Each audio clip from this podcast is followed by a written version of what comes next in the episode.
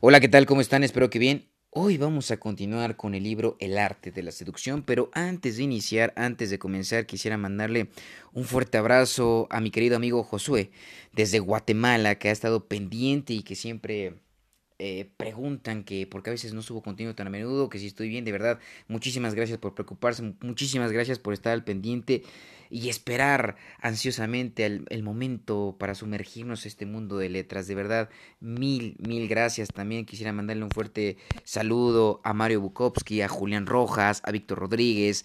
De verdad, muchísimas gracias también para César Pérez. Mil, mil gracias por pertenecer a este mundo de letras. De verdad, gracias. Así que, sin más que decir, simplemente nos relajamos y cerramos los ojitos y nos dejamos llevar hacia este mar de letras. Domina el arte de la insinuación. Hacer que tus objetivos se sientan insatisfechos y en necesidad de tu atención es esencial. Pero si eres demasiado obvio, entreverán tu intención y se pondrán a la defensiva. Sin embargo, aún no se conoce defensa contra la insinuación. El arte de sembrar idea en la mente de los demás soltando alusiones escurridizas que echen raíces días después hasta hacerles parecer a ellos que son ideas propias. La insinuación es el medio supremo para influir en la gente. Crea un sublenguaje.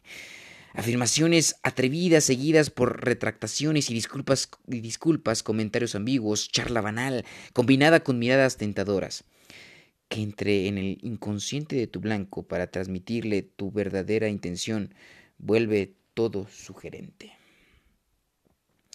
Insinuación del deseo. Una noche de la década de 1770, una joven fue a la ópera de París para reunirse con su amante. La condesa tal había peleado, así que él ansiaba volver a verla. La condesa no había llegado aún a su palco, pero desde uno contiguo, una amiga de ella, Madame de Tal, llamó al joven para que se acercara, comentando que era un excelente golpe de suerte que se hubiera encontrado esa noche. Él debía acompañarla en un viaje que tenía que hacer.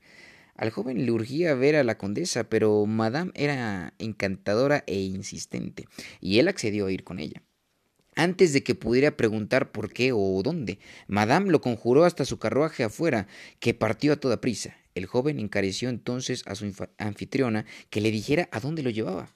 Al principio ella se limitó a reírse, pero por fin se lo dijo. Al chetao de su esposo. La pareja se había distanciado, pero había decidido reconciliarse. Su esposo era un pelmazo, sin embargo, y ella sentía que un joven encantador como él animaría la situación. El joven estaba intrigado. Madame era una mujer de edad mayor, con fama de ser más bien formal, aunque él también sabía que tenía un amante, un marqués. ¿Por qué ella lo había elegido para esa excursión? La historia de Madame no era muy creíble. Mientras viajaban, ella le sugirió que se asomara a la ventana para ver el paisaje, como ella lo hacía. Él tenía que inclinarse sobre ella para lograrlo, y justo cuando lo hizo, el carruaje dio una sacudida. Madame lo prendió de la mano y cayó en sus brazos. Permaneció ahí un momento y luego se soltó, en forma algo abrupta. Tras un incómodo silencio, ella preguntó ¿Pretende convencerme de mi imprudencia respecto a usted? Él afirmó que el episodio había sido un incidente y le aseguró que se comportaría. La verdad, no obstante, era que tenerla entre sus brazos le había hecho pensar otra cosa. Llegaron al Chetao. El esposo salió a recibirlos y el joven expresó su admiración por el edificio. Lo que usted ve no es nada, interrumpió Madame. Debo llevarlo al departamento de Monsieur. Antes de que él pudiera preguntar qué quería decir, se cambió rápidamente de tema. El esposo era, en efecto, un pelmazo, pero se excusó después de cenar. Entonces Madame y el joven se quedaron solos. Ella lo invitó a pasear por los jardines. Era una noche espléndida, y mientras caminaban, Madame deslizó su brazo en el de él. No temía que abusara de ella, le dijo, porque sabía del cariño que profesaba a su buena amiga la condesa. Hablaron de otras cosas, pero Madame volvió después al tema de su amante, la condesa. ¿Lo hace feliz? Ay, mucho me temo lo contrario, y eso me aflige. ¿No es usted víctima a menudo de sus extraños caprichos? Para sorpresa del joven, Madame se puso a hablar de la condesa en una forma que daba a entender que ella le había sido infiel, algo que él sospechaba. Madame suspiró. Lamentaba decir esas cosas sobre su amiga y le pidió que la perdonara. Luego, como si se le hubiera ocurrido una nueva idea, mencionó un pabellón cercano, un lugar delicioso, lleno de gratos recuerdos. Pero lo malo era que estaba cerrado y ella no tenía la llave. Aún así llegaron hasta el pabellón, y he ahí que la puerta estaba abierta. Adentro estaba oscuro, pero el joven intuyó que era un lugar de encuentro. Entraron y se hundieron en un sofá. Y antes de darse cuenta de nada, él la tomó en sus brazos. Madame pareció rechazarlo, pero luego cedió. Finalmente ella volvió en sí. Debían regresar a la casa. ¿Él había llegado demasiado lejos? ¿Debía intentar controlarse? Mientras volvían a la residencia, Madame comentó Qué deliciosa noche hemos pasado. ¿Se refería a lo que había sucedido en el pabellón? Hay un cuarto aún más encantador en el Chetao, continuó, pero ya no puedo enseñar nada a usted, añadió, dando a entender que él había sido demasiado atrevido. Madame ya había mencionado ese cuarto, el departamento de Monsieur, varias veces. Él no imaginaba que podía tener de interesante, pero para ese momento moría por verlo e insistió en que ella se lo mostrara. Si promete ser bueno, replicó Madame abriendo mucho los ojos. Ella lo condujo por las tinieblas de la casa hasta aquella habitación, que, para deleite de él, era una especie de templo del placer. Había espejos de las paredes, cuadros de trompe, que evocaban una escena en el bosque, e incluso una gruta oscura y una engalanada estatua de Eros. Invadido por la atmósfera del lugar, el joven reanudó al instante lo que había iniciado en el pabellón y habría perdido toda noción del tiempo si una criada no hubiese irrumpido para avisarles que amanecía ya. Pronto Monsieur estaría de pie. Se separaron de inmediato. Más tarde, mientras el joven se preparaba para marcharse, su anfitriona le dijo Adiós, Monsieur. Le debo tantos placeres, pero le he pagado con dulces sueños. Ahora su amor lo reclama de vuelta. No dé a la condesa causa de reñir conmigo. Al reflexionar de regreso de su experiencia, él no podía entender qué significaba. Tenía la vaga sensación de que la había utilizado, pero los placeres que recordaba eran mayores que sus dudas. Interpretación. Madame de Tal es un personaje del cuento libertino del siglo XVIII, mañana no, de Vivant Denon. El joven es el narrador de la historia, aunque ficticias, las técnicas de Madame se basaban claramente en las de varias conocidas libertinas de la época, maestras del juego de la seducción, y la más peligrosa de sus armas era la insinuación. El medio por el cual Madame hechiza al joven, lo hace parecer el agresor, obtiene la noche de placer que deseaba y salvaguarda su inocente fama. Todo ello de un solo golpe. Después de todo, él fue quien inició el contacto físico, o al menos eso parecía, porque la verdad es que ella era lo que estaba al mando, sembrando en la mente del joven justo las ideas que ella quería. Ese primer encuentro físico en el carruaje, por ejemplo, que ella dispuso al invitarlo a acercarse, más tarde lo reprendió por su atrevimiento, pero lo que persistió en la mente del muchacho fue la excitación del instante. La plática de ella sobre la condesa lo confundió e hizo sentir culpable, pero después Madame le dio a entender que su amante le era fiel, sembrando así en su mente una semilla distinta, enojo y deseo de venganza. Más tarde ella le pidió olvidar lo dicho y perdonarla por haber haberlo hecho. Táctica clave de insinuación. Te pido que olvides lo que dije, pero sé que no puedes hacerlo. La idea permanecerá en tu mente. Provocado de esta manera, fue inevitable que él la estrechara en el pabellón. Madame mencionó varias veces el cuarto del Chetau. Él insistió, por supuesto, en ir ahí. Ella envolvió la noche en un aire de ambigüedad. Aún sus palabras, si promete ser bueno, podrían interpretarse de varias maneras. La cabeza y el, corazón del joven se avivaron con todos los sentimientos, descontento, confusión, deseo, que indirectamente ella había infundido en él. En particular de las primeras fases de la seducción, Aprende a convertir todo lo que dices y haces en una especie de insinuación. Infunde dudas con un comentario aquí y otro allá sobre otras personas en la vida de tu víctima, haciéndola sentir vulnerable.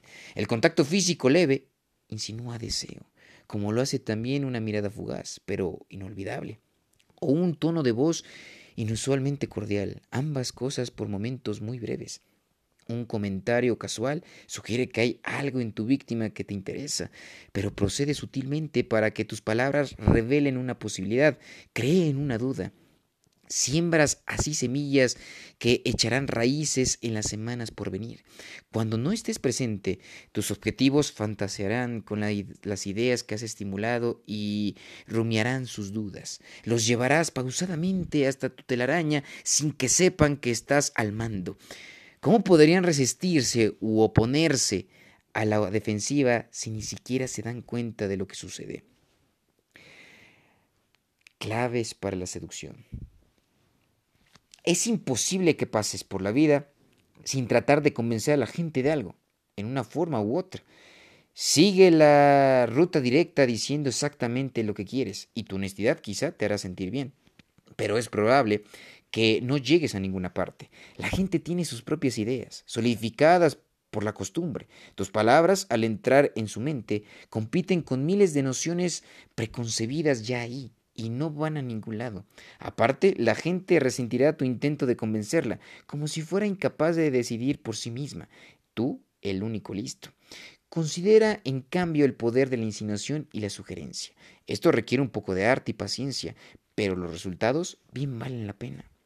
La forma en que opera la insinuación es simple disfrazada de un medio de un comentario o encuentro banal. Se suelta una indirecta. Esta debe referirse a un tema emocional, un posible placer no obtenido aún, falta de animación en la vida de una persona. La indirecta es registrada en el fondo de la mente del objetivo, puñalada sutil a, sus inseguridades. La fuente de la alusión se olvida pronto es demasiado sutil para ser memorable en el momento y después cuando ha hecho raíces y crecido, parece haber surgido en forma natural en la mente del objetivo, como si hubiera estado ahí desde siempre.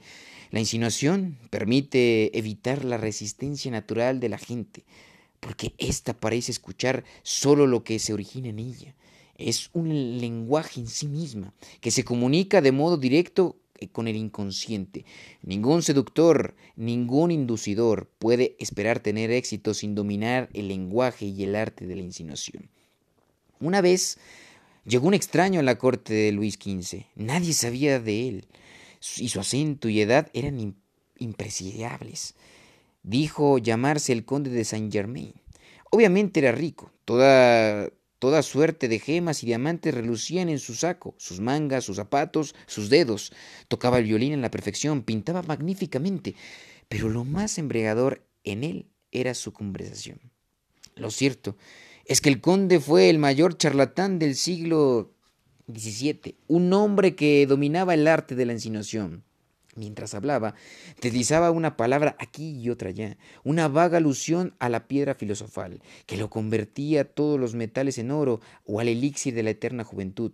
No decía que poseyera esas cosas, pero conseguía que, la, que se la asociara con sus poderes. Si hubiera afirmado tenerlas, nadie le habría creído y la gente se habría alejado de él.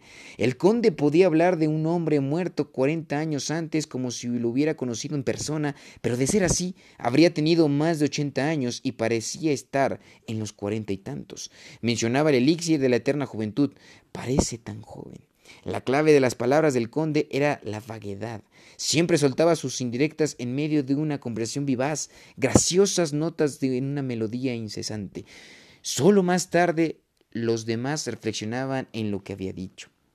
Pasado un tiempo, la gente empezó a buscarlo, inquiriendo sobre la piedra filosofal y el elixir de la eterna juventud, sin reparar en que era él quien había sembrado esas ideas en su mente.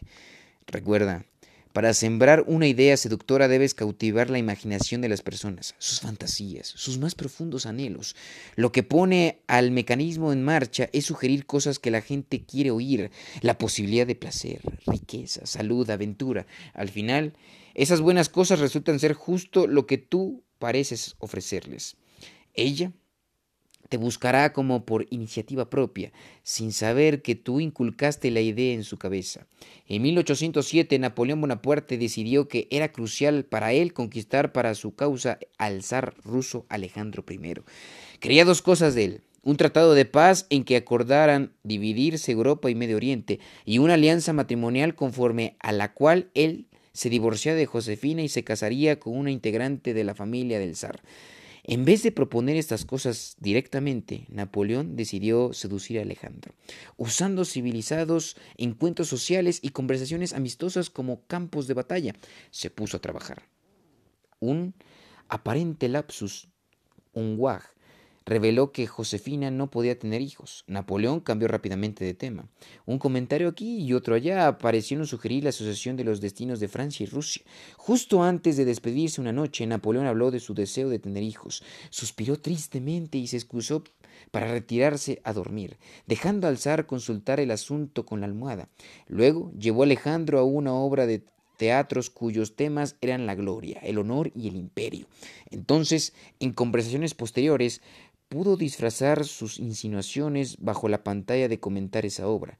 Semanas después, el zar hablaba a sus ministros de una alianza matrimonial y un tratado con Francia como si fueran ideas suyas. Lapsus unwash. Comentarios aparentemente inadvertidos para ocultar o consultar con la almohada, referencias tentadoras, afirmaciones de las que te disculpas al instante, todo esto posee inmenso poder de insinuación. Cala tan hondo en la gente como un veneno y cobra vida por sí solo. La clave para triunfar con tus insinuaciones es hacerlas cuando tus objetivos están más relajados o distraídos, para que no sepan qué ocurre. Las bromas corteses son a menudo una tachada perfecta para esto. Los demás piensan que en lo que dirán después o están absortas en sus ideas tus insinuaciones apenas si serán registradas, que es justo lo que quieres. En una de sus primeras campañas, John F. Kennedy habló ante un grupo de veteranos, sus valientes hazañas durante la Segunda Guerra Mundial. El incidente del PT 109 había hecho de él un héroe de guerra. Eran conocidas por todos, pero en su discurso Kennedy se refirió a los demás hombres en ese barco, sin aludir jamás a sí mismo. Sabía, sin embargo, que lo había hecho, que lo que había hecho estaba en la mente de todos, porque en realidad Él lo puso ahí. Su silencio sobre el tema hizo no solo que los presentes pensaran en Él por sí mismos, sino también que Él pareciera humilde y modesto, cualidades que van bien con el heroísmo. En la seducción, como aconsejaba la cortesana francesa Ninon de Ensoy, es mejor no verbalizar el amor por la otra persona que tu blanco lo perciba en tu actitud. Tu silencio tendrá más poder de insinuación que tu voz. No solo las palabras insinúan, presta atención a miradas y gestos. La técnica favorita de Madame Recamier era la de incesantes palabras banales y una mirada tentadora. El flujo de la conversación impedía a los hombres pensar mucho en esas miradas ocasionales, pero se obsesionaban con ellas. Lord Byron tenía su famosa mirada de soslayo Mientras se hablaba de un tema anódino, inclinaba la cabeza, pero de pronto una joven, subjetivo, lo sorprendía mirándola, inclinada aún la cabeza. Era una mirada que parecía peligrosa, desafiante, pero también ambigua. Muchas mujeres cayeron atrapadas por ella. El rostro hablaba un idioma propio. Acostumbramos tratar de interpretar el rostro de las personas, el cual suele ser un mejor indicador de sus sentimientos que lo que ellas dicen, algo que es fácil de controlar. Como la gente siempre interpreta tus miradas, úsalas para transmitir las señales insinuantes de tu elección. Por último, la causa de que la insinuación de tan buenos resultados no es solo que evita la resistencia natural de la gente, también que es el lenguaje del placer. Hay muy hay muy poco misterio en el mundo. Demasiadas, demasiadas personas dicen exactamente lo que sienten o quieren. Ansiamos algo enigmático, algo que alimente nuestras fantasías. Dada la falta de sugerencia y ambigüedad en la vida diaria, quien las usa repentinamente parece poseer algo tentador y lleno de presagios. Este es una especie de juego incitante ¿Qué trama esa persona? ¿Qué propone? Indirectas, sugerencias e insinuaciones crean una, una atmósfera seductora que indica que la víctima no participa ya de las rutinas de la vida diaria, sino que ha entrado a otra esfera. Reverso.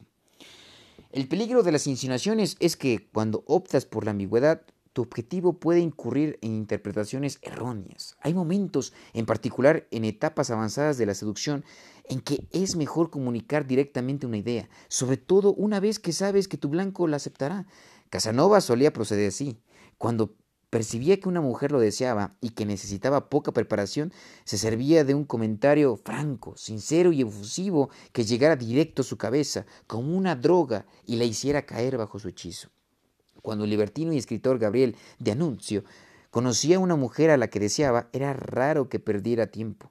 Halagos salían de su boca, su pluma. Perdón. Encantaba con su sinceridad, la cual puede fingirse entre tantas otras estrategias. Esto solo funciona cuando sientes que el objetivo será tuyo con facilidad. De lo contrario, las defensas y sospechas provocadas por el ataque directo volverán imposible tu seducción. En caso de duda, el método indirecto es la mejor vía.